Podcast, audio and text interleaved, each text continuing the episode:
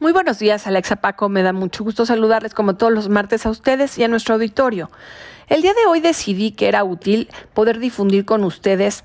pues el análisis y las sugerencias que hace la Comisión Mexicana de Defensa y Promoción de los Derechos Humanos, que es una organización de la sociedad civil fundada en 1989, para la que Eva Avilés trabajó pues en un documento que creo que vale la pena conocer y que pueden ver en su página de internet. Y hoy yo me voy a permitir tomar algunas de las frases que son fundamentales, pero sobre todo algunas de las propuestas, porque creo que siempre que se revise un programa de lo que estamos surgidos es de soluciones. Y pues si alguien tiene experiencia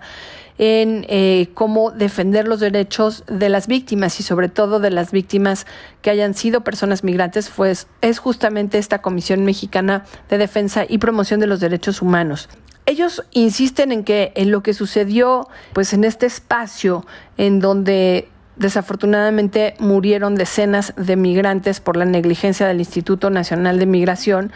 tiene en buena medida que ver con la detención arbitraria que se sigue llevando a cabo y obviamente por la falta de implementación de espacios que sean realmente dignos y que cuenten con la infraestructura, pues no solo material, sino también humana, para poder tener el cuidado extremo de la integridad y de la vida de las personas migrantes. Y lo que sugieren es, primero, pues que se Evita a toda costa la práctica de la detención de personas migrantes en las estaciones migratorias y en las estancias provisionales, porque además esto viola la prohibición absoluta de detención arbitraria. Entonces, pues sugieren que ya no se lleve a cabo, ¿no? Insisten en que el hecho de que estén circulando fotos de los cuerpos de las personas migrantes es un acto, pues, revictimizante que además constituye, como dicen ellos, una vulneración de la privacidad y del respeto a las familias de las víctimas. Emplazan al gobierno también a que se investigue y se sancione a los funcionarios responsables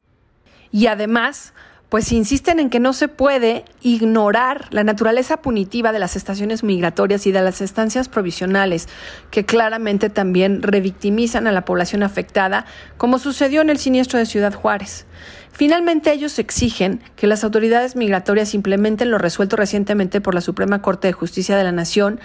sobre todo en el punto de que se debe de respetar el plazo máximo de 36 horas de la detención migratoria.